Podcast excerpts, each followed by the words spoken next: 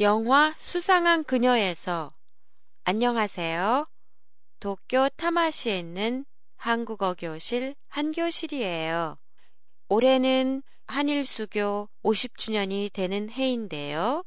한일수교 50주년이라는 말을 들을 때마다 전에 봤던 영화 수상한 그녀가 항상 떠올라요.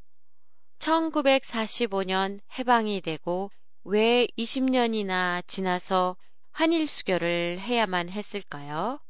그때 한일 수교를 한 대통령은 바로 지금의 박근혜 대통령의 아버지 박정희였어요.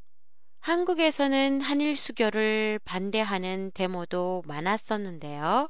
반대를 무릅쓰면서까지 왜 굳이 한일 외교를 정상화했을까요?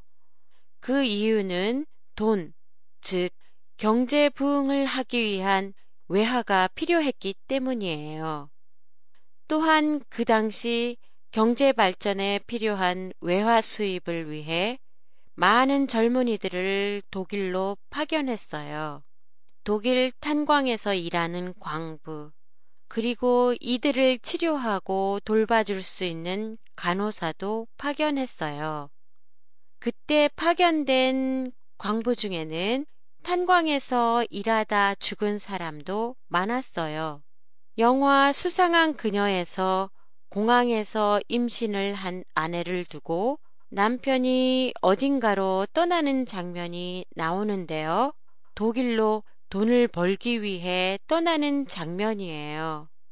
그리고 애가 태어나고 탄광에서 사망했다는 사망 소식을 받는 장면, 그리고 나서는 어린애와 함께 시장에서 장사를 하면서 어렵게 살아가는 장면이 빛바랜 노란색으로 처리돼 나오는데요.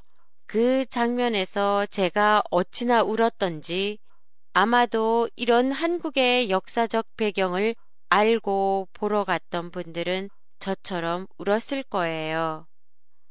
영화의 배경을 알고 있으면 영화를 볼 때 더 감정이입이 쉬워진다는 말은 이런 걸 두고 한 말이 아닐까 해요. 한 교실의 팟캐스트에 관한 여러분의 감상이나 의견을 보내주세요. 보내주실 때는 한교실닷컴이나 페이스북을 이용하세요. 안녕히 계세요.